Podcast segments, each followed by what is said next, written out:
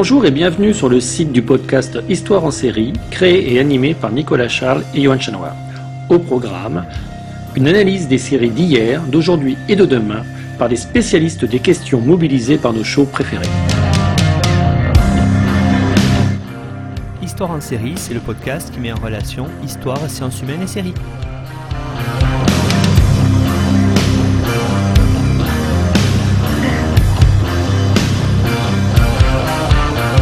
Bonjour à tous, bienvenue dans Histoire en série, dans la troisième saison d'Histoire en série qui commence euh, aujourd'hui avec euh, Annick Louis. Bonjour Annick.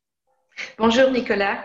Alors Annick, euh, on va entamer cette troisième saison avec vous euh, sur une série, on va en parler, hein, une série qui va nous faire voyager, qui va nous faire voyager dans les dans, les, dans le temps et dans l'espace.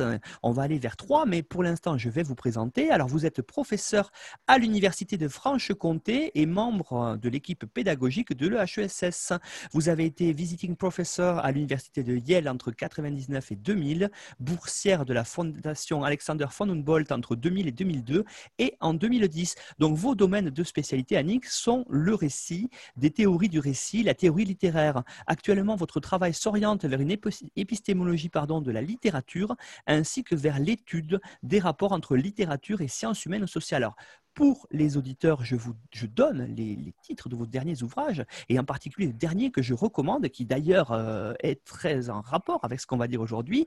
Euh, son titre, c'est L'invention de Troie, Lévi rêvé d'Heinrich Schliemann, aux éditions de l'EHESS en 2020. Et puis, plus récemment, vous avez sorti aussi Sans objet pour une épistémologie de la littérature chez Hermann en 2021. Alors, votre prochain livre s'intitulera Homo Explorator, les écritures non littéraires d'Arthur Rimbaud de Luciano Marsiglia et d'Heinrich Schliemann qui devrait paraître cette année chez les classiques Garnier. Euh, vous avez fait de nombreuses publications antérieures, dont Borges face au fascisme, Les causes du présent, paru chez Montreuil euh, aux éditions de lettres en 2006, et puis la deuxième tome, Borges face au fascisme, le tome 2, Fiction du contemporain, paru en 2007. Vous avez aussi fait paraître euh, Borges, œuvre et manœuvre chez L'Armatan en 97. Vous avez aussi publié de nombreux articles qui concernent les rapports entre littérature et politique, euh, la notion d'auteur, euh, les revues littéraires, ainsi que des travaux littéraires de littérature comparée sur les rapports entre la littérature hispano-américaine et française. Vous avez aussi traduit euh, Songes et discours de Quevedo en collaboration avec Bernard Tissier et Les rêves et le temps de Maria Zambrano. Donc vous, vous avez reçu aussi en 2021 pour l'ouvrage sur l'invention de Troie, Lévi rêvé d'Heinrich Schliemann, le prix Louis Bartou de l'Académie française. Donc vous étiez tout à fait euh, la personne appropriée, Annick, pour venir évoquer avec nous une série qui va nous amener euh, vers la cité mythique de Troie, hein, qui s'intitule en français Troie, le trésor, la cité du trésor perdu, euh, qui est une série qui s'appelle Dror Zahavi aussi, euh, qui est une série allemande de 2007. Alors pour commencer, comme on fait dans l'émission Annick, pour celles et ceux qui ne l'auraient pas vu, est-ce que vous pourriez faire la présentation puis le pitch de cette mini-série allemande? Oui, merci beaucoup Nicolas. Effectivement, donc en français, la, la mini-série s'intitule 3, La cité du trésor perdu. En allemand, le titre est un petit peu différent. C'est Der geheimnisvolle von Troja, le mystérieux trésor de Troie. Et en anglais, ça s'intitule Hunt for Troja, donc la chasse, la chasse de Troie ou la quête de Troie. C'est une mini-série allemande en deux parties de 90 minutes chacune, qui a été diffusée effectivement à partir de 2007 et qui raconte comment l'archéologue Heinrich Schliemann entame ses fouilles à dans la Troade à la recherche de l'ancienne cité de Troie qu'il met à jour hein, et il prouve ainsi donc que les événements de l'Iliade ont une source historique. Il y découvre le trésor de Priam et connaît un succès retentissant après avoir on voit au début de la série qu'il avait fait l'objet de, euh, de, critiques et de moqueries de la part de la communauté scientifique allemande. Et là, donc, la série se termine par l'apothéose, la reconnaissance de l'Académie euh, de ses travaux. Euh, le récit met également en scène et accorde une très large partie euh, importance, disons, à la euh, relation avec sa deuxième épouse, Sophia, une jeune femme grecque. Bon, elle a 19 ans dans la mini-série, il en avait 17 en réalité quand elle a épousé Schliemann. Et euh, dans la mini-série, euh, il rencontre toute une série d'obstacles et euh, doit notamment faire face à des ennemis très variés, en particulier Oscar Neumann de l'Académie de Berlin, qui est un personnage imaginaire inventé, qui emploie des méthodes très peu nobles, comme on va voir, contre lui. C'est une production qui était très importante au niveau financier. Le tournage a coûté 8 millions d'euros. Il a eu lieu en Allemagne, en Croatie et à Rhodes. Et euh, la mini-série présente un aspect particulièrement frappant hein, pour l'imagination et pour les spectateurs. C'est la reconstruction des fouilles qui est vraiment euh, très impressionnante, qui a la réputation d'être le plus grand décor de film jamais construit en Europe. Il a été bâti à Oberkremer, dans la communauté de Brandenburg, en Allemagne, euh, et l'entreprise a demandé trois mois Hein. Il faisait 150 mètres par 70 mètres et impliquait le transport de 20 000 mètres cubes de sable. Donc c'est très impressionnant. Et donc aucune scène n'a vraiment été tournée en Turquie, hein, il faut le dire, mais euh, les scènes ont été tournées en Croatie, le mariage du couple Schliemann à Rhodes et certaines scènes aussi ont été tournées en Allemagne, par exemple quand on présente le roi de Prusse, etc. Euh, ça se passe au euh, palais de Sans Souci près de Potsdam. Première question, Annick, peut-être parce qu'on se la pose quand on a face à nous une série euh, qui est qualifiée d'une série historique, c'est la question de l'historicité des faits. Euh, là-dessus aussi, on sait très bien qu'on est dans de la fiction, qu'on n'est pas dans du documentaire, bien sûr, mais comment euh, les faits historiques, vous l'avez dit là en introduction, on a voulu reconstituer véritablement le, cadre. Alors, qu'est-ce qu'il ce qu'il y a? Est-ce que vous qui connaissez bien, pour avoir travaillé dessus, sur.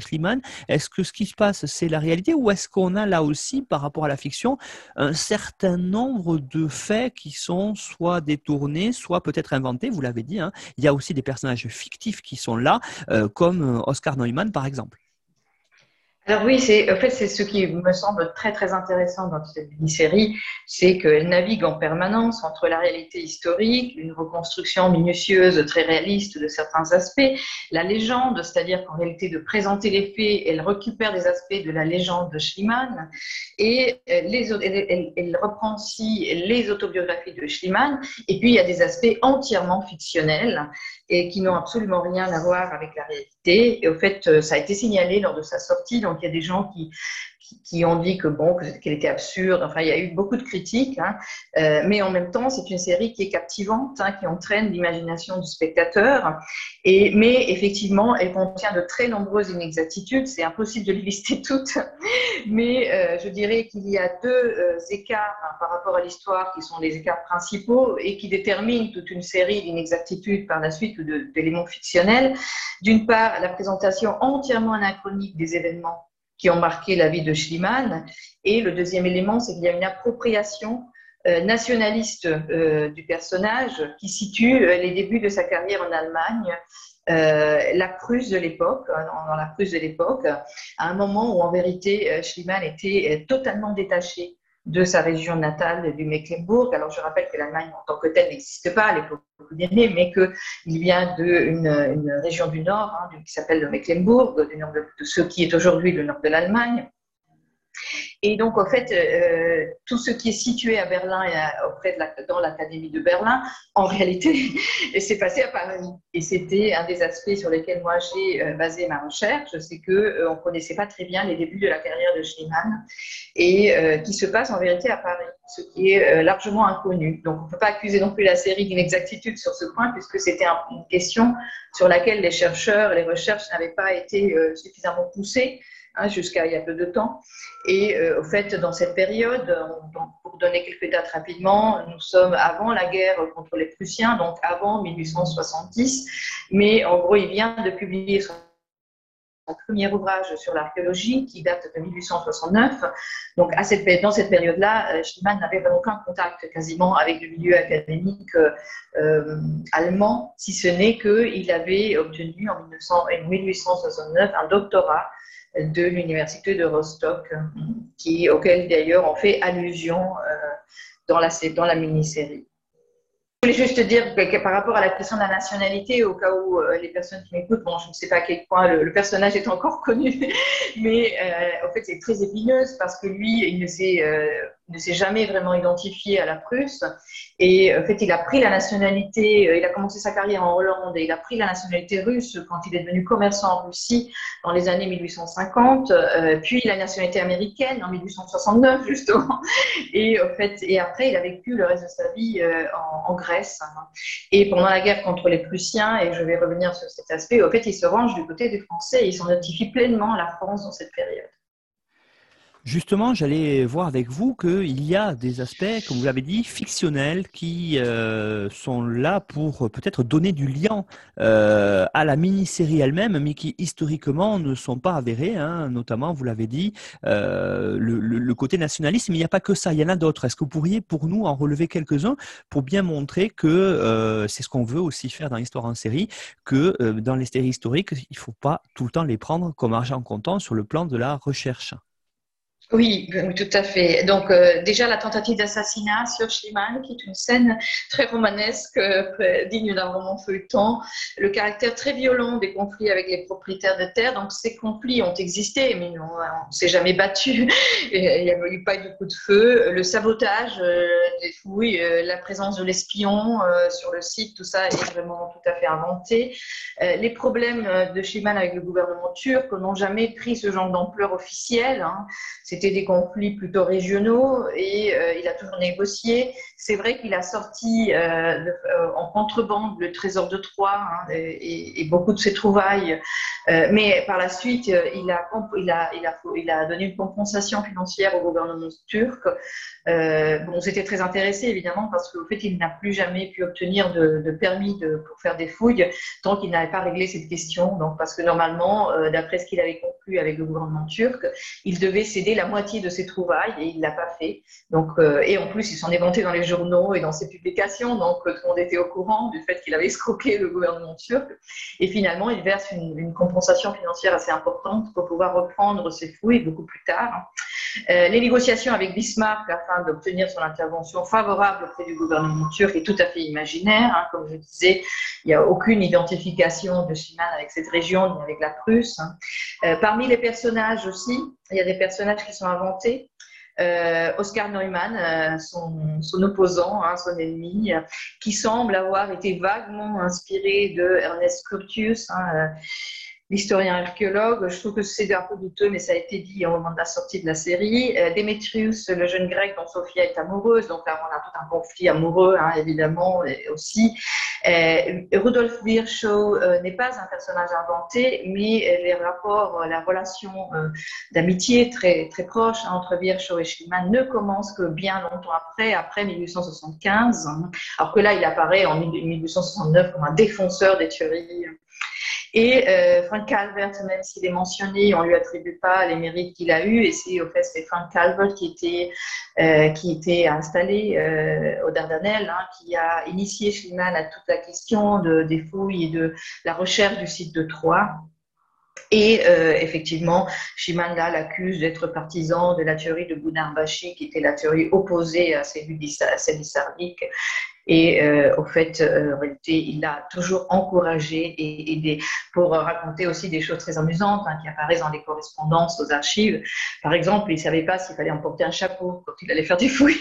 Et donc, euh, on a toute la correspondance de Calme qui lui dit oui, oui, il faut prendre un chapeau. Oui, oui, il faut faire des fouilles dans telle saison. Et donc, au fait, c'est un peu dommage qu'on ne rende pas justice à ce personnage qui a été très, très important. Un aspect majeur de, cette série, hein, c'est, on l'a évoqué depuis le début, c'est les rapports entre histoire et fiction, c'est-à-dire comment la fiction va euh, utiliser certains faits historiques qui sont vrais, vous l'avez dit, et euh, elle va aussi utiliser certains aspects qui sont apparus après. Euh, les recherches de Schliemann, notamment dans sa légende comment est-ce que le mix des deux a été fait par les showrunners? Justement, c'est très intéressant parce que on a quelque chose qui apparaît de façon assez fluide. Oui, oui, tout à fait. Au fait, c'est ça qui est intéressant, mais en même temps, pour le spectateur qui ne connaît pas la vérité historique, ça peut être un petit peu, un petit peu perturbant, ce mélange de vérité et de fiction, puisqu'on ne sait plus, euh, comme vous disiez au début, on ne sait plus euh, ce qu'il faut croire en tant que réalité historique. Et, euh, mais ce qui est vrai, c'est que le travail sur la légende est, vraiment très impressionnant. Alors, la légende de Schliemann a été construite d'une part par Schliemann lui-même dans ses propres autobiographies. Il en a rédigé quatre tout au long de sa vie. Mais également par ses biographes. Hein. Et donc là, ici, dans cette mini-série, on voit la reprise de deux aspects importants. Donc l'un d'entre eux, c'est cette obsession pour l'or qui n'existe pas vraiment chez Schliemann. Il cherche vraiment le site de Troyes.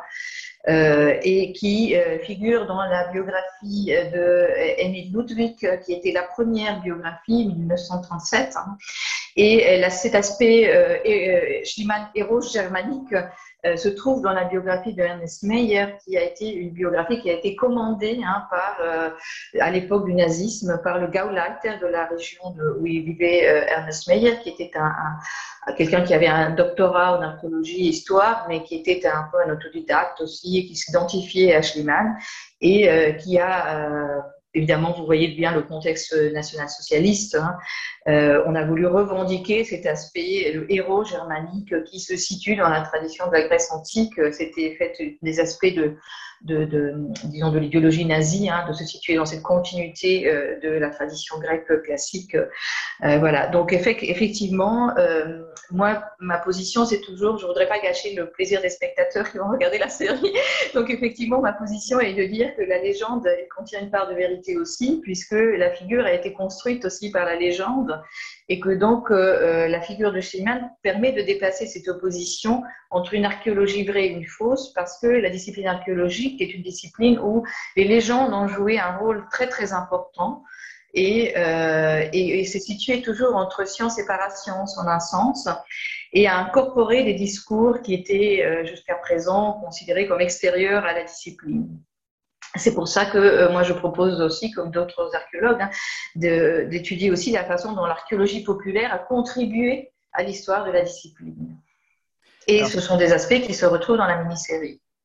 Alors c'est très intéressant, j'allais vous dire, cette, cette idée-là, euh, Annick, euh, de, mm. de, ce personnage de Schliemann véritablement et de sa légende, parce que on est à une période, vous l'avez dit, au 19e siècle, où euh, l'archéologie est en pleine explosion, on va explorer de plus en plus de nouveaux espaces, et puis vont être découverts et fouillés des sites mythologiques, et, et Troyes fait partie de cela. Alors justement, est-ce que pour les auditeurs, vous pourriez montrer en quoi euh, ce personnage de Schliemann, euh, avec sa légende d'ailleurs, c'est quelqu'un de majeur véritablement dans la discipline euh, archéologique. Oui, en fait, la, figure de Schliemann est extrêmement paradoxale hein, parce que pendant, il y a eu une période où c'était un héros de la science, hein, il y a beaucoup de correspondances où les gens le traitent comme ça de héros de la science et les, les articles de journaux aussi. Et après, il y a eu une période de révision de ses travaux où on a démontré que beaucoup des, choses qu'il avait racontées, donc je reviendrai plus tard, sur la question du trésor de Troie justement, euh, étaient euh, inventées ou composées euh, par des récits divers, etc. Et donc, il y a eu une période où on a cru que euh, c'était pas un archéologue sérieux. En réalité, aujourd'hui, on a fait un bilan de sa carrière et euh, sa contribution est très importante, hein, déjà parce que justement, ce que lui présente comme le trésor de Troie euh, implique la découverte de, la préhistoire de la région qu'on ne connaissait pas à l'époque. Et puis après, il va faire des apports aussi par rapport à ce qui concerne les méthodes de fouille. Hein.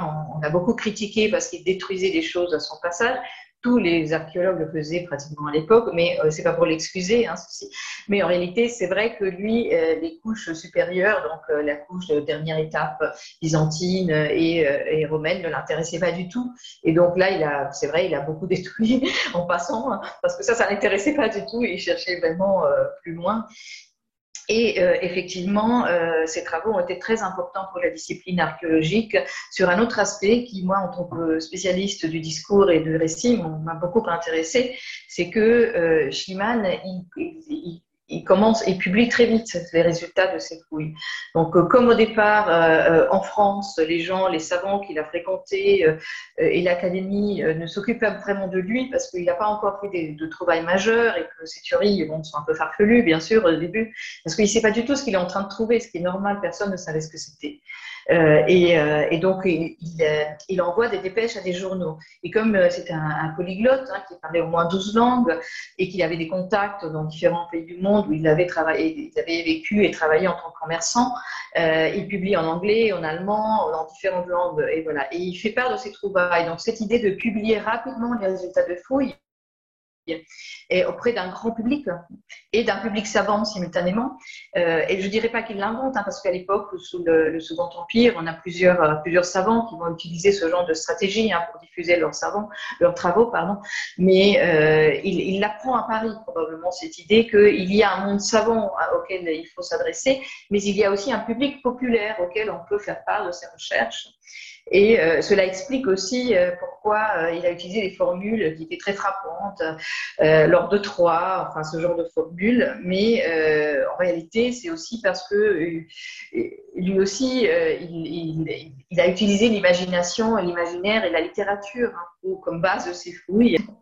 Annick, ce personnage de Schliemann, on le suit euh, tout au long de sa vie à travers cette mini-série. Alors peut-être euh, remontons en arrière, euh, présentons-le depuis sa jeunesse tel qu'il est présenté, parce que là aussi, on n'est pas tout à fait en rapport peut-être avec la réalité.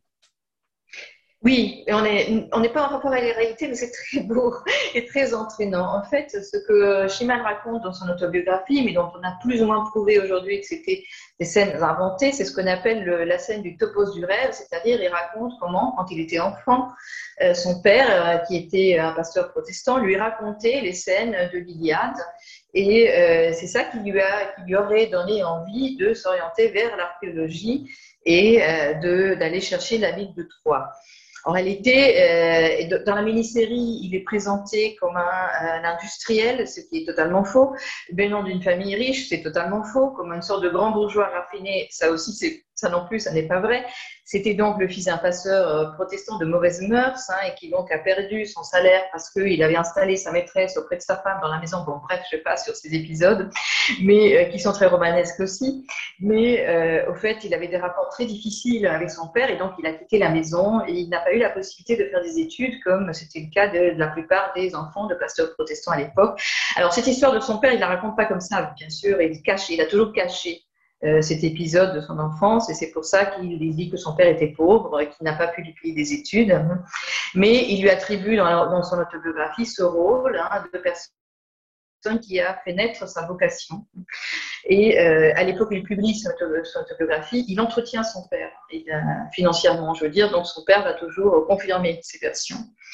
Euh, la mini-série va laisser tout ceci dans l'ombre, mais présente un autre aspect qui est très, euh, entraînant, c'est-à-dire que dans, les premières scènes, on voit l'enfant Schliemann qui joue à la guerre de Troie, une épée en bois à la main, dans un décor euh, composé de forêts et de ruines, et à ces images de l'enfant qui est en train de jouer dans les ruines, et se superposent des reconstructions de la prise de Troie, de la prise de la citadelle. Donc on voit les gens qui, s'enfuient, euh, les femmes notamment. Hein.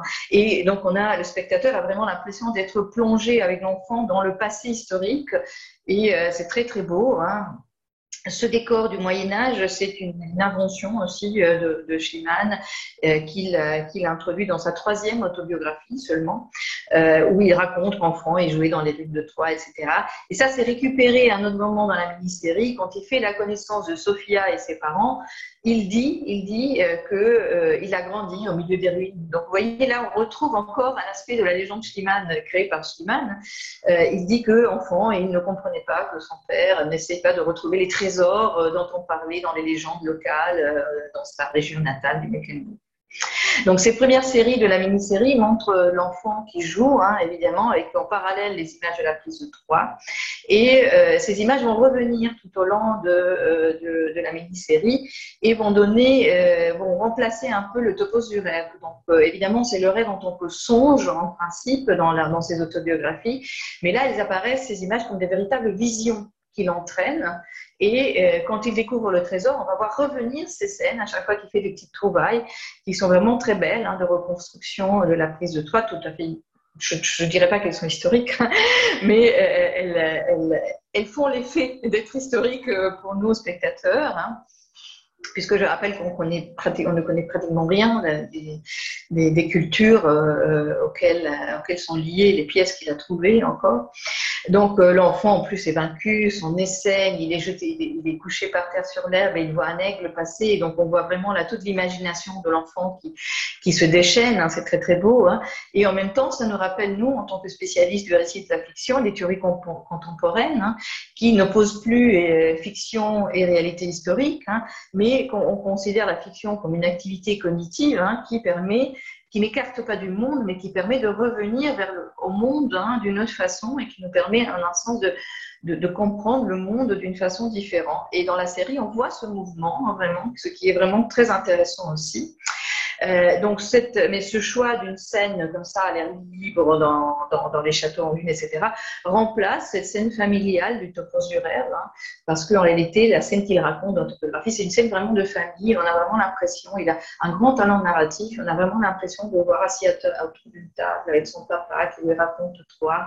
Voilà, c'est une scène d'intérieur, en fait, qu'il raconte. J'évoquais avec vous, Annick, euh, à, l'instant, c'est cette idée euh, que ce personnage de Schliemann c'est quelqu'un qui va savoir construire lui-même euh, sa propre histoire pour en faire finalement une légende. Et ça, à travers les différents récits autobiographiques qu'il fait, c'est très clair, euh, ça apparaît euh, véritablement comme quelque chose qu'il a su faire, qu'il a su se mettre en scène. Oui, tout à fait. Il y a, chez Schliemann, il y a, une prégnance du récit. En fait, pour nous, lecteurs aussi, et à l'époque même, ces récits ont frappé l'imagination des lecteurs. Il y, a, une maîtrise du récit qui est très particulière. Et, euh, au fait, c'est un aspect que j'ai voulu, auquel j'ai voulu rendre hommage aussi dans mon ouvrage, parce que ça n'est plus pour moi la question de si c'est vrai ou faux, mais euh, il faut bien sûr connaître la vérité historique, mais euh, c'est que nous dit le récit et quelle vérité nous dit le récit, hein, même quand il est complètement inventé. Et effectivement, Schumann est un autodidacte, donc il n'a pas pu faire d'études, il, il, il, solde son commerce euh, autour de 1866, il s'installe à Paris, il investit dans l'immobilier et il commence à fréquenter des salles de cours au Collège de France, à l'université, à l'académie, et c'est comme ça qu'il commence à se former en tant qu'archéologue. Et, c'est vrai que euh, après, donc, dans son autobiographie, il construit une toute petite histoire. Alors, c'est vrai qu'elle peut ne pas être fausse, mais on n'a aucune trace préalable à la deuxième autobiographie, donc 1868, euh, on n'a aucune trace euh, avant ce récit d'un intérêt vraiment pour l'archéologie, un intérêt précoce pour l'archéologie. Il y a, oui, dès les années 1850, une sorte de, malaise hein, chez Schliemann en tant que commerçant et d'un il y a un, début d'intérêt pour des activités intellectuelles, la connaissance, il commence à apprendre d'autres langues, etc., notamment les langues classiques. Hein. Mais euh, c'est vrai que euh, c'est vraiment un, polyglotte autodidacte qui a réussi dans le monde savant. Et euh, cette réussite, elle a été effectivement résistée par les, surtout, euh, bon, surtout notamment à Paris, mais également en Allemagne, hein, parce que euh, les autodidactes dans l'archéologie, au fait, ils étaient acceptés quand ils apportaient des, données ou des objets mais euh, Schliemann, il, brise un peu l'image ou la, fonction de l'autodidacte et de, l'amateur à l'époque pour se lancer dans l'interprétation. Et évidemment, comme je disais, ces interprétations sont farfelues, mais à la fin, elles ne sont pas beaucoup. Enfin, ses ennemis n'ont pas raison non plus parce qu'à l'époque, il met, euh, il, sort à la lumière euh, quelque chose de totalement inconnu.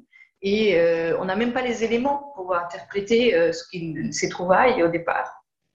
Et euh, effectivement, euh, effectivement, lui, il va essayer de se donner les éléments en essayant de, se former. Alors ça aussi, c'est quelque chose qu'on connaît. Il fait tout un tour dans les pays nordiques, hein, les pays du nord de l'Europe, qui n'apparaît pas vraiment dans la mini-série non plus, parce que ce sont les pays qui avaient le plus travaillé sur la préhistoire. Et donc, il cherche à comparer ces trouvailles avec les trouvailles qui ont été faites dans les pays du Nord.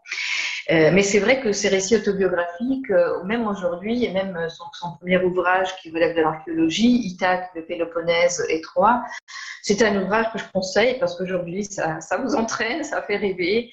Alors, c'est vrai que donc, ce que moi j'ai essayé de reconstruire à partir de ces archives, donc correspondance privée, autobiographie, récits euh, archéologiques publiés, c'est la façon dont il construit ces récits, dont on ne peut pas dire qu'ils sont euh, fictionnels, mais on ne peut pas dire non plus qu'ils sont euh, référentiels, parce que ce qui, ce qui fait, c'est euh, travailler avec des récits d'autres gens, ça peut être Homer, ça peut être un, cousin, ça peut être un correspondant anonyme, etc. Donc, il va récupérer des bribes d'épisodes et de scènes racontées euh, par d'autres gens ou vécues par d'autres gens. Et euh, avec ça, il va composer son récit de vie. Et c'est un récit qui a frappé l'imagination des lecteurs. Hein, donc, j'insiste sur ceci, mais pendant plus de 100 ans, ça a été, son récit a été considéré comme une vérité. Personne n'est allé vérifier les données pendant plus de 100 ans. Donc, la révision a commencé seulement dans les années 1970. Et, donc, ce récit s'impose même aujourd'hui. Et, bon, donc, moi, ce que je revendique, c'est pour les lecteurs et pour les spectateurs la possibilité de jouir de ces récits et euh, de jouir de ces récits, de profiter de ces récits, euh, tout en connaissant évidemment euh, la, réalité, la réalité historique si on le souhaite. On est, Annick, dans une série, dans une fiction, donc il y a un, un acteur hein, qui s'appelle Aino Ferch qui donne véritablement vie au personnage de Schliemann. Oui. Vous avez pensé quoi de son interprétation? Alors moi, je pense que c'est euh, vraiment la, grande réussite, de, enfin l'aspect de, meilleure qualité, si on va essayer d'évaluer en termes de qualité euh, esthétique ou narrative. L'aspect le plus réussi, c'est peut-être l'interprétation de, de, de qui est un, acteur allemand qui était euh, gymnaste. Et apparemment, il avait, d'après ce que j'ai pu retrouver, j'ai dans les données sur la mini-série, il rêvait d'incarner ce personnage et il le montre vraiment dans toute son ambivalence énigmatique, rêveur et sympathisant avec le destin des moins fortunés, les poussant, mais aussi les poussant à travailler dans des conditions un peu inhumaines, périlleuses, insupportables, etc. Il doute de lui-même et en même temps il est très vaniteux. Il est rêveur et pragmatique, il est généreux et soucieux de ses dépenses.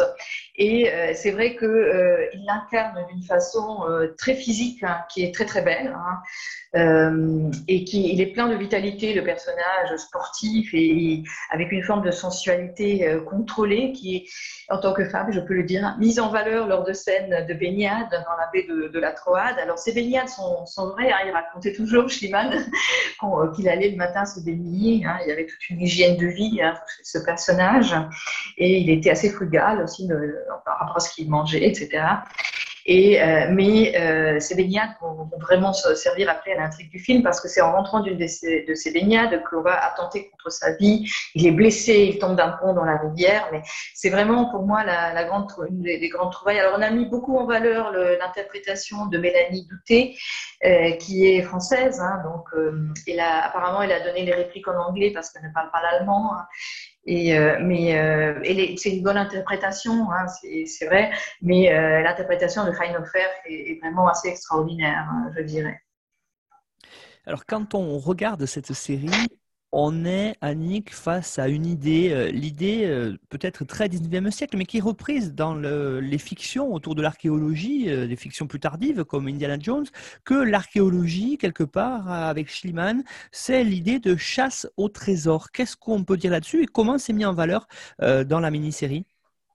Ah oui, tout, Schliemann a joué un rôle tout à fait capital dans la mise en place de cette idée que derrière les légendes concernant des trésors ou des villes mythiques, il existe un noyau factuel, un, noyau référentiel, véridique. Et on la retrouve effectivement dans toute la série Indiana Jones. Et là, oui, pour ceux qui regarderont la série, je vous conseille aussi la scène de la découverte du trésor de Troie. On est vraiment dans l'imaginaire Indiana Jones et pas du tout dans le récit de Schliemann, mais elle est très très belle et assez longue.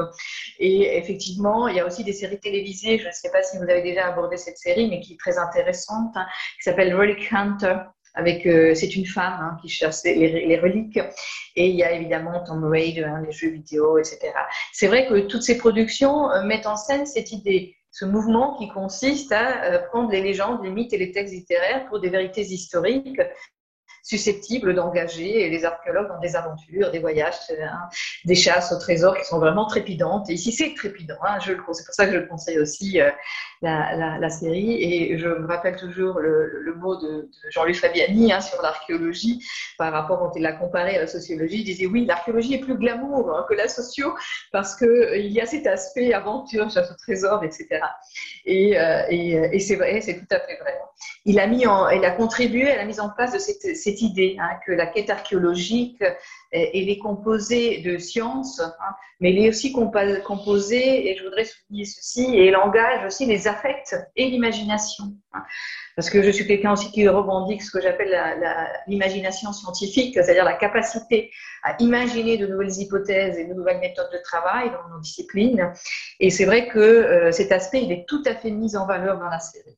Là, c'est vraiment. Alors, il y a quelques petites contradictions en même temps dans la série parce qu'au début, vraiment, sa, quête, c'est une quête de vérité et de Troie, mais il y a des moments où ça paraît basculer euh, du côté je cherche l'or parce que je suis ruinée. Et je voudrais quand même mettre en garde les, spectateurs qui la verront sous-titrée ou doublée en français parce que le doublage n'est pas excellent. Il y a des contradictions qui se trouvent dans le doublage, mais qui ne sont pas dans la version allemande. si, on regarde la version allemande avec les sous-titres, c'est mieux. Si vous pouvez le faire, hein, c'est mieux. Donc, il est un petit peu euh, contradictoire parce que d'un côté, euh, on dit qu'il dépense des fortes sommes pour se montrer, et, mais il peut se montrer très généreux, euh, donc, mais en même temps qu'il est ruiné, mais c'est pas du tout vrai. Hein. En même temps, ce qui est vrai, et c'est là que je dis, c'est pour ça que je dis qu'on récupère absolument tous les aspects de la légende dans la mini-série, c'est qu'au fait, c'était une des accusations de ses détracteurs. Ils avançaient cet argument, hein, très souvent à l'époque, qu'il allait laisser ses enfants dans la misère, hein, et au tout, il avait cinq enfants, donc quatre la mort d'une de ses filles.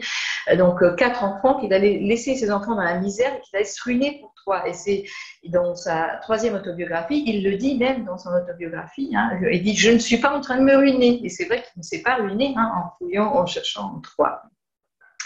Donc euh, après, c'est vrai que la question de l'or se pose aussi par, rapport au fait que euh, Schliemann est quelqu'un qui a fait trois fois fortune, une fois dans le commerce de divers produits euh, en Russie dans les années 1850, 1840, euh, pardon. Dans les années 1850, il a tenu une banque hein, en Californie pendant la ruée vers l'or.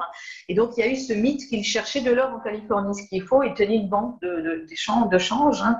mais c'est un épisode de sa vie qui est très peu exploré, qui est tout à fait fascinant. Donc, il reste des zones à explorer dans le personnage. Et il y a aussi la troisième fortune pendant la guerre de Crimée. Et tout ceci dans les années 1850. Annick, euh, on parle depuis le début de l'émission, hein, et c'est le, titre aussi hein, de l'émission, Le Trésor de Troyes. Alors peut-être euh, pour les, auditeurs, euh, dites-nous qu'est-ce que c'était ce trésor qui a été mis à jour justement par Schliemann, tel qu'on peut le voir, dans une très belle scène d'ailleurs de cette mini-série? Oui, la scène est vraiment magnifique et en plus très, très radine d'un roman feuilleton parce que, donc, contrairement à. Il y, a beaucoup de détails qui ne sont pas vrais, mais c'est magnifique, ça se passe la nuit. Euh, euh se rend compte qu'il y a quelque chose, qu'ils ont trouvé quelque chose. Il renvoie tous les ouvriers, il dit que c'est son anniversaire, que tout le monde aille à la taverne fêter, fêter son anniversaire, et puis reste seul avec Sophia, et ils vont ensemble déterrer le trésor. Et, c'est un aspect qui apparaît dans ses autobiographies. Lui, il a toujours prétendu qu'il avait déterré le trésor à main nue, pratiquement, avec Sophia, euh, et euh, pour éviter qu'il y ait hein, il avait renvoyé euh, mais ça se passait le jour, évidemment. Et donc, Sophia n'était pas vraiment présente quand ils ont déterré le trésor. Alors, le trésor de Troyes, c'est un ensemble extrêmement frappant aussi. Si quelqu'un va à Moscou, je vous le conseille, musée Pouchkine. Hein. Donc, le trésor de Troyes, c'est plus de 3000 pièces en or. Hein. Il y a des bijoux, c'est l'aspect le plus célèbre, mais il y a aussi des coupes, des vases, il y a des, boucliers, enfin, il y a des, instruments, enfin, il y a plein de choses. Et c'est vrai, il y a une majorité en or. Hein. Euh, et effectivement, euh, c'est euh, un, un, en, principe, ce sont des pièces qui datent de 2500 euh, ou 2300 avant Jésus-Christ. Lui, il ne les date pas comme ça à l'époque. Hein. Il pensait que c'était euh, autour de 1500. Donc, parce qu'il pensait que c'était vraiment lié à Troie, alors que maintenant on sait que ça appartient à des périodes antérieures. Hein. Et euh, effectivement, ce qu'on voit dans la mini-série, donc c'est comme je disais une scène très saisissante, mais dans la réalité, au fait, on ne sait pas du tout comment comment il a trouvé le trésor et où il l'a trouvé. Il existe, euh, alors il y a des spécialistes qui disent qu'il existe 12 récits. Moi, j'en ai étudié, euh, je pense que j'en ai étudié 5 ou 6, euh, des récits différents de la trouvaille du trésor. Et donc, effectivement, on n'a jamais su comment et à quelle hauteur et à quel endroit il l'a trouvé. Parce qu'en fait, il voulait utiliser les pièces pour prouver hein, que c'était bien Troyes, que l'endroit où il était en train de fouiller, que c'était la ville de Troyes. Et donc, il essayait d'interpréter les pièces en fonction de ça. Et un des problèmes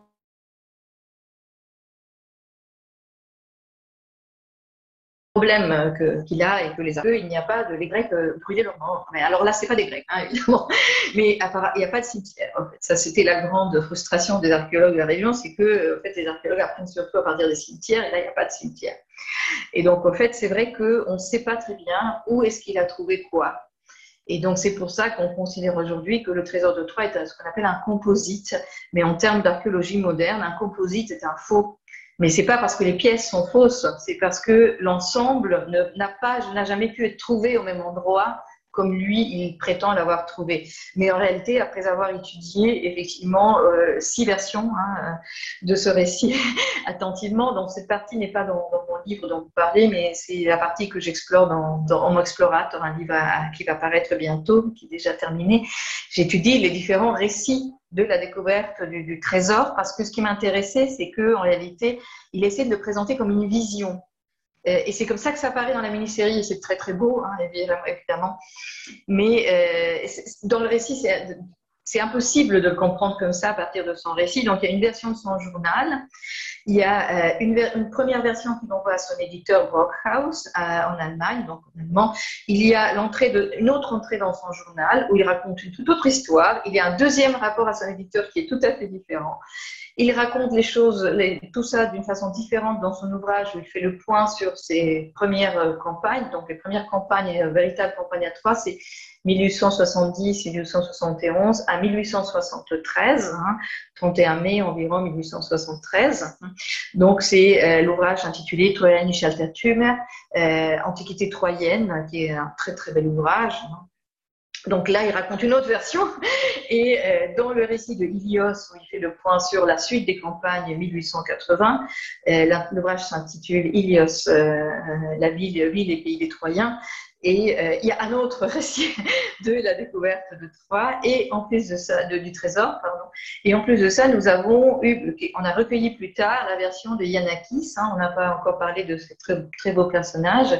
Yanakis c'est un personnage historique. Hein, C'était euh, lui qui euh, s'occupait d'engager les, les, travailleurs, qui a assisté, euh, c'était une sorte d'homme à tout faire de Schliemann, et les deux hommes se sont liés d'amitié. C'est un personnage très amusant et, très beau hein, dans, la vérité. Et dans, le film aussi, les hommes se, se lient d'amitié, c'est très très beau, il y a une complicité, etc.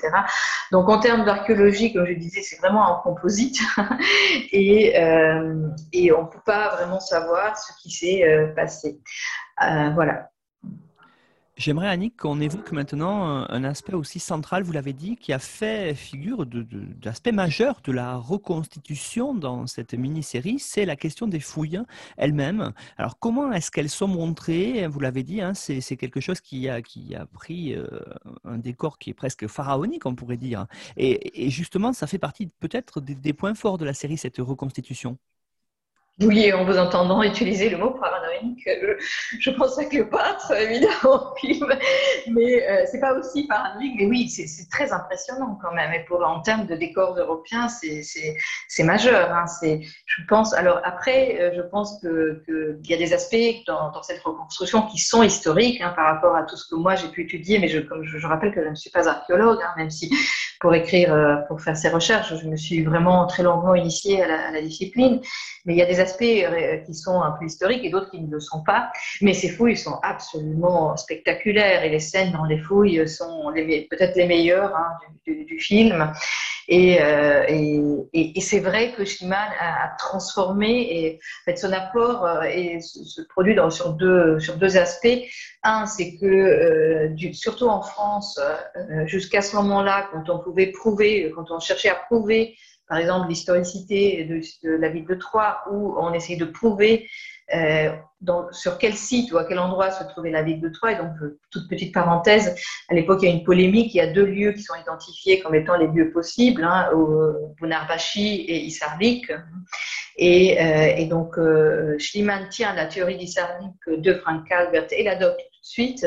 Mais en France, la plupart des savants étaient partisans de la théorie de Bunarbashi. Donc, c'est une des raisons pour lesquelles ces théories sont rejetées. Mais l'autre raison, c'est que la méthode que les savants privilégiaient à l'époque, c'était une méthode philologique. Donc, on cherchait à prouver où se trouvait Troyes par rapport à l'étude du texte. Donc, c'est dans ce sens qu'il est souvent accusé de mal maîtriser le grec, ce qui n'est pas vrai. Hein. De mal maîtriser le, grec ancien ou le grec homérique, mais c'est pas vraiment. Ça, je trouve que c'est pas vrai, hein, d'après ce que moi j'ai pu voir. Mais euh, donc, euh, c'est alors dans la mini-série, ça apparaît d'une façon très bizarre. Hein. Au début, il cherche trois à Bunarbashi, alors qu'il n'a jamais cherché trois à Bunarbashi. En revanche, il y a fait des fouilles pour prouver que là, il n'y avait pas la ville de Troyes que la ville de Troyes ne s'y trouvait pas. Mais euh, il a toujours été partisan de la théorie euh. Et en fait, c'est très mignon parce que donc il y, a une scène très rocambolesque où, quand ils vont chercher le site, euh, ils sont attaqués par des brigands. Sophia s'échappe, il y a un brigand qui la poursuit. Elle se défend d'ailleurs très bien toute seule. Hein. Et donc, pour, se, échapper à, son persécuteur, et arrive à cheval. Donc là, l'acteur, il est génial parce qu'évidemment, quand il il fait du cheval, il fait vraiment du cheval. Donc c'est assez impressionnant tout ça. Et, euh, et, donc euh, pour s'échapper, euh, Sophia monte sur une petite colline et de là elle aperçoit un lieu. Il dit ah, regardez ça pourrait être là. Donc c'est tout à fait imaginaire hein, tout ça. Hein. Mais bon c'est pas c'est très mignon et, très rocambolesque hein, comme je disais. Mais euh, et donc en fait et lui il va utiliser la méthode des fouilles. Et ça c'est résisté aussi dans la communauté scientifique française, mais pas autant dans la communauté anglaise. Et donc ça, ça n'apparaît pas du tout dans la mini-série. Le triomphe qu'on voit à la fin devant l'Académie de Berlin, en fait, ce genre de triomphe, hein, euh, Schliemann les vit dès 1874, mais en Angleterre. C'est le premier endroit où euh, le trésor est exposé et où il est acclamé hein, euh, par la communauté scientifique. Bon, il y a des polémiques quand même, hein, bien sûr. Et donc, effectivement, c'est très impressionnant ce site cette reconstruction euh, des sites, l'ampleur du site, euh, on voit l'activité, l'effort physique, c'est très, c'est très matériel, c'est très beau hein, aussi. Et euh, pendant toutes ces fouilles, on voit l'enthousiasme et la frustration qui cohabitent. Hein.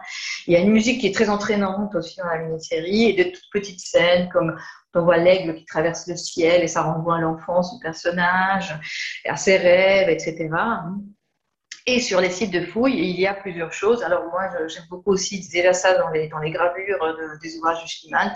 Il y a euh, malheureusement de façon pratiquement anonymisée les travailleurs turcs. Et euh, c'est un personnage un peu euh, collectif. Hein, et il y a de temps en temps des personnages qui s'étagent. Donc il y a d'abord le chef, hein, un vieil homme qui est le chef des, euh, des, des, paysans locaux. Hein. Et puis après, il y a le propriétaire des terres, hein, celui qui est présenté comme le propriétaire de terres, qui attaque Shiman plusieurs fois, il se défend, etc. Et après, il devient un de, de, de, ses complices. Hein. Alors tous ces gens sont... Euh, avides, hein, euh, il y a une avidité et ils veulent toujours de l'argent, hein, euh, etc. Et, mais finissent par se convertir, tout le monde se convertit à l'entreprise de Schliemann, hein, même ses ennemis, même le jeune Démétrios qui était amoureux de Sophia, donc tout le monde, et euh, il gagne tout le monde à, sa cause. Et il y a cette belle scène à la fin où donc ils sont chassés par Neumann et, et, les autorités turques du site à la fin. Il leur reste deux jours pour finir les fouilles et donc c'est pendant ces deux jours qu'ils vont trouver le trésor. Et, euh, mais euh, euh, il, il, paye tout le monde, hein. il renvoie tout le monde, hein, tous les travailleurs, et il va faire sa baignade matinale. Et quand il revient, tous les travailleurs, sans être payés, sont là en train de continuer les fouilles, même, Sophia, etc. Et donc c'est assez beau, c'est ce côté communautaire. Et puis il y a un autre aspect qui est très beau, que moi j'aime beaucoup, qui se trouve dans, le récit de Troyan et dans l'Antiquité troyenne, troyenne c'est euh, la question des maladies. Donc évidemment, c'est une zone, où il y, a, beaucoup de moustiques, beaucoup de maladies, etc.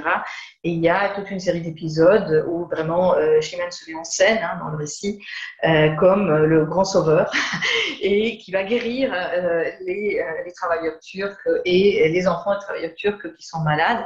Et ceci existe dans le récit. Et, euh, mais la mini-série donne un tour d'écrou qui est très beau. Donc, il y a ce propriétaire de terre qui s'oppose tout le temps à Schliemann. Et euh, donc, à la fin, effectivement, donc, ils ont chassé, ils déterrent le trésor. Euh, Neumann et les Turcs arrivent. Et donc, il y a une scène en pleine nuit, très très belle aussi, où Schliemann arrive persécuté, donc poursuivi par le, le propriétaire des terres, qui l'abat d'un coup de pistolet. Et il meurt en disant trois brûles pour la deuxième fois. Donc là, on s'aperçoit en tant que spectateur, sans qu'il y ait une grande cohérence, que tout le site est en feu et en flamme, pardon. Et, euh, donc, euh, Sophia attaque le propriétaire et il est abattu aussi par le propriétaire des terres. Hein. Mais bien sûr, évidemment, vous devinez tous la fin, euh, c'était une mise en scène hein, pour pouvoir s'enfuir avec le trésor. Et on découvre à la fin, tour des coups, tout, à fait, tout à fait digne d'un roman feuilleton, que une des enfants que Schliemann avait guéri parce qu'il avait acheté toute la quinine qui existait euh, sur la Troade à l'époque pour essayer de guérir tout le monde était la fille du propriétaire euh, de la terre hein, qui s'opposait à lui avant et qui maintenant est devenue son ami. Et c'est assez intéressant le récit occulte cet élément jusqu'à la fin pour mettre en scène hein, cet épisode final euh, très dramatique. Hein. Évidemment, euh, on sait tous qu'il va pas, pas mort comme ça, mais euh, c'est en tout cas très romanesque. Une autre euh, idée très intéressante qu'on a aujourd'hui, euh, on étudie euh, en histoire et dans les sciences humaines par le prisme du genre. Alors j'aurais aimé que vous développiez, Annick, autour de cette question du genre et en particulier que vous nous disiez comment est-ce qu'on raconte finalement, comment est-ce qu'on étudie l'histoire d'un archéologue de la fin du 19e siècle avec, par ce prisme-là du genre. Oui, c'est un, une, question qui est vraiment très intéressante, peut-être plus intéressante dans la mini-série que dans l'histoire de Schliemann. Mais ce qui est tout à fait vrai, c'est que euh, euh, s'est formé dans les milieux parisiens euh, de la fin du Second Empire. Et donc, moi, ce que j'ai un petit peu euh, découvert, hein, je ne sais pas si c'est le mot, mais c'est une de mes hypothèses en tout cas, c'est que euh, dans les milieux d'époque, dans les milieux savants, tous les savants pratiquement étaient secondés par une femme. Ça pouvait être l'épouse, la sœur, la fille, et c'est le cas de savants comme Emile Egger qui a joué un rôle tout à fait capital dans la formation et dans l'intégration de Schliemann dans le milieu académique et savant parisien. Et, au fait, ce modèle, il est resté pour lui. À l'époque, lui, il est marié, sa femme est en Russie, ils s'entendent très mal, c'est un couple c'est un enfer, hein, tout ce couple. Mais, euh, et donc, euh, il se rend compte que là, il y a quelque chose. Et donc, euh, une des raisons pour lesquelles il veut une épouse grecque, hein, c'est il veut une jeune femme très belle grecque. Hein, donc, il se fait envoyer des photos et c'est à, peu près une opération commerciale, hein, le mariage avec Sophia. Et cet aspect, c'est parce qu'il veut, il veut en un sens revisiter le, mythe de la, belle Hélène. Hein, et Sophia Schliemann était une femme très très belle. Hein. on a beaucoup de portraits et, et, donc notamment un portrait où elle est parée des bijoux de Troie. Hein, qui a fait, à l'époque, était un, succès euh, dans tous les journaux. Ce, portrait a été reproduit euh, de façon euh, vraiment très importante. Et donc, au fait, il a toujours voulu présenter, et c'est aujourd'hui on sait que c'est une construction, Sophia comme une femme savante, hein, une femme savante qu'il a secondée dans ses recherches. Et donc, au fait, Sophia, dans la mini-série, dès le début, elle est présentée comme ça. Parce que dans la première scène, on a une Sophia en train de lire un livre dans des ruines et Démétrios vient, il veut l'embrasser, il veut jouer avec elle, elle veut lire. Hein. Donc on voit la femme savante tout de suite qui récite l'Iliade par cœur, etc. En réalité, tout ceci, euh, c'est vrai que c'est Schumann qui l'a formé. Mais il tenait à ce modèle du couple de savants. Sauf que euh, sous le Second Empire, ces femmes restaient souvent dans l'ombre. Mais quand je dis l'ombre, c'est une ombre relative. Hein. c'est une question, j'avoue que j'aimerais bien étudier euh, à l'avenir. Hein.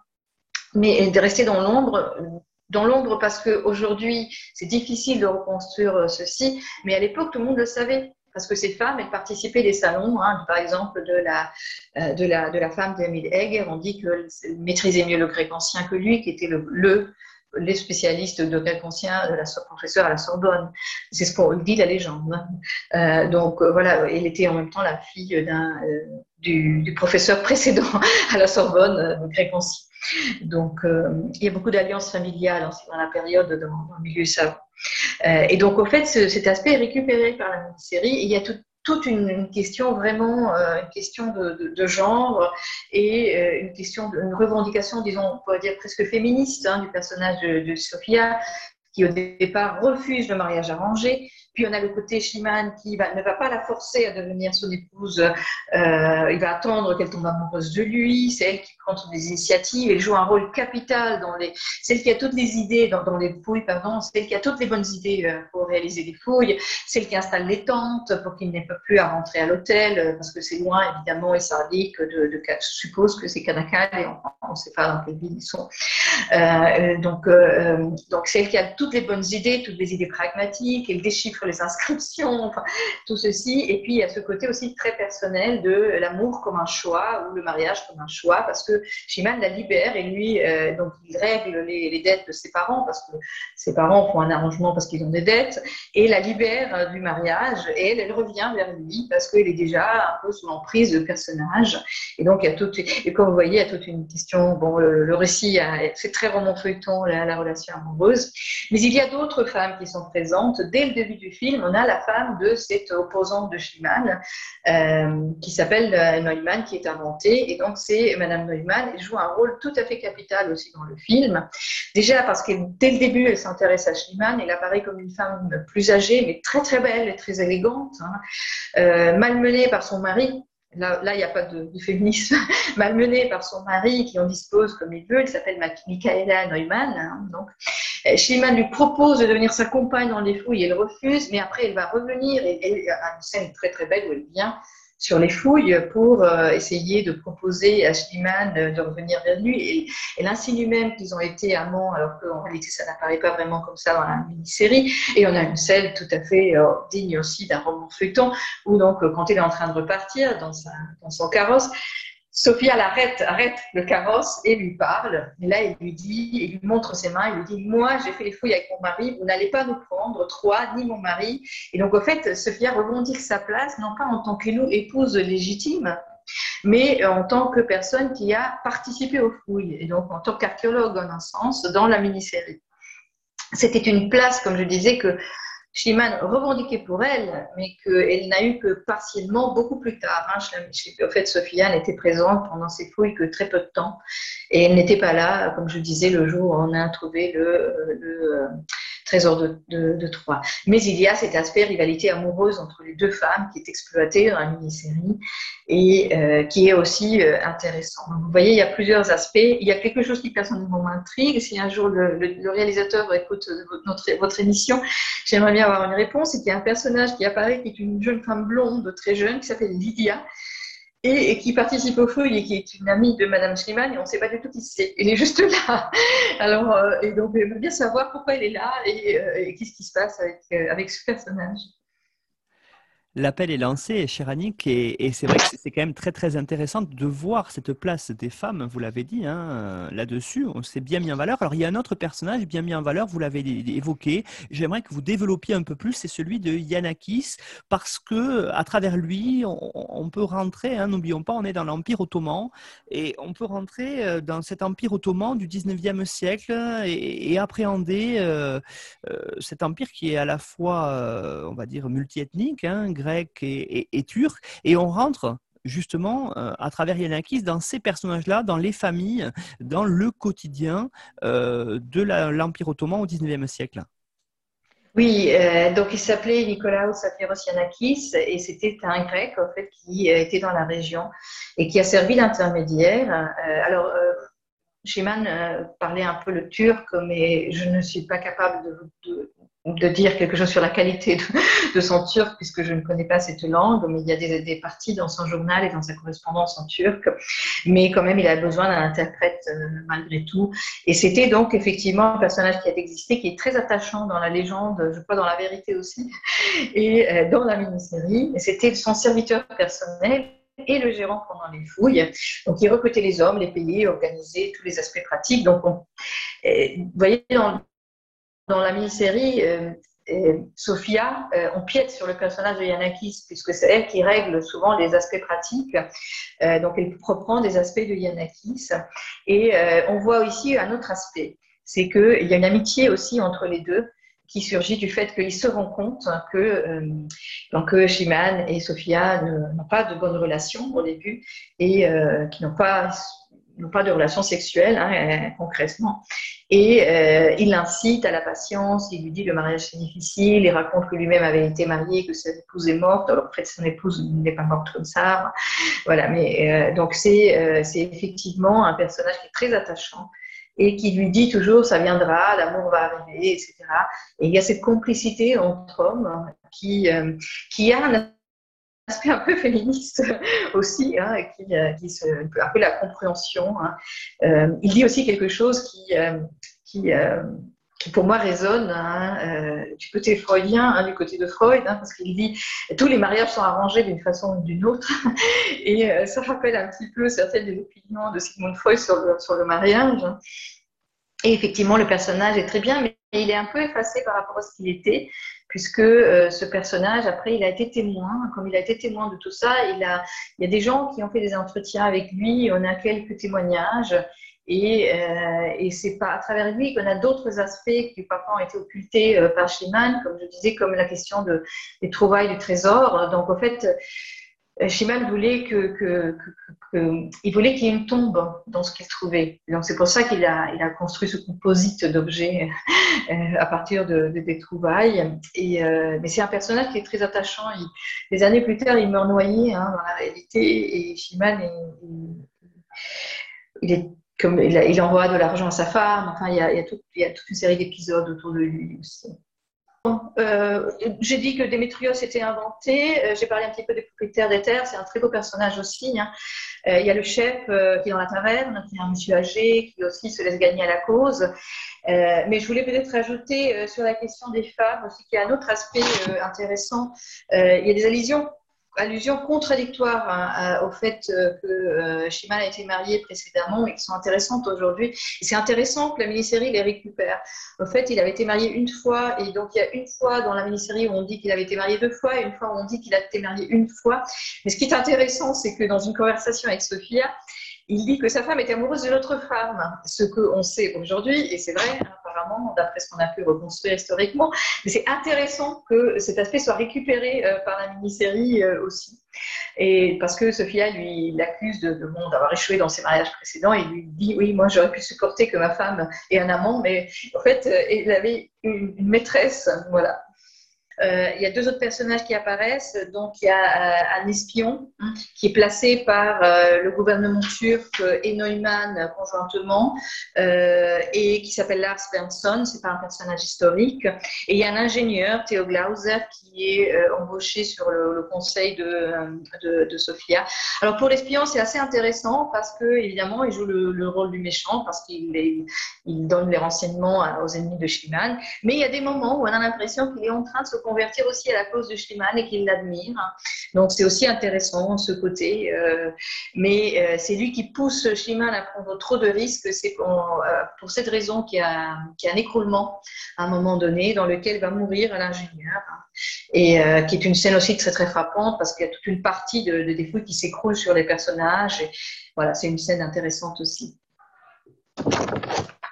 Annick Louis, merci beaucoup pour la présentation de cette série autour donc du personnage de, Schliemann, du Trésor de Troyes, mini-série allemande de 2007, euh, qu'on vous recommande parce que c'est vrai, c'est très intéressant d'avoir ces aspects-là. Et puis pour celles et ceux qui auraient vu la série ou qui voudraient la voir, mais qui voudraient aller plus loin, euh, Annick, donc euh, votre livre dessus sur Schliemann permet justement de recontextualiser très bien les choses et puis d'approfondir et de, j'allais dire, délier la vérité de la fiction euh, à travers euh, ce qu'on peut voir dans la série. Alors vous avez justement hein, proposé, comme tous les intervenants et intervenantes du podcast, euh, une bibliographie que l'on retrouve sur notre site histoireensérie.com à la page de l'émission, bibliographie qui permettra aux auditeurs d'aller plus loin, mais aussi peut-être de découvrir des choses à la fois sur Schliemann et puis sur cet espace et puis sur Troyes aussi. voilà, donc c'est quelque chose de très très intéressant, aller au-delà du mythe Et justement, c'est ce qu'on a essayé de montrer aujourd'hui dans cette émission d'Histoire en série. Alors, on retrouve aussi notre podcast sur toutes les grandes plateformes de podcast. Pensez à vous abonner.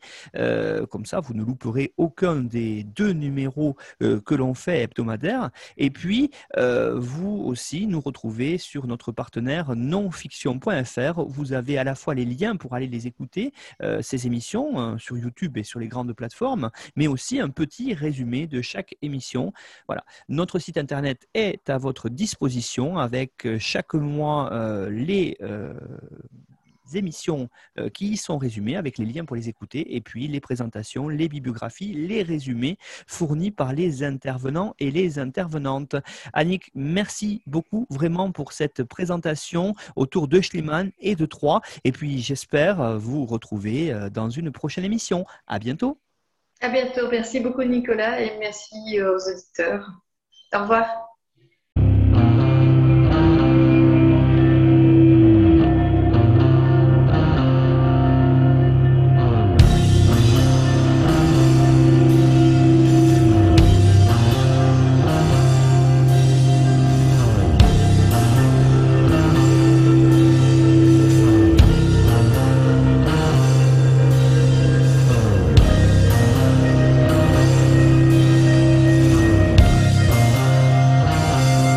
Retrouvez-nous sur Twitter, Histoire en série, pour connaître le programme à venir ainsi que des conseils bibliographiques.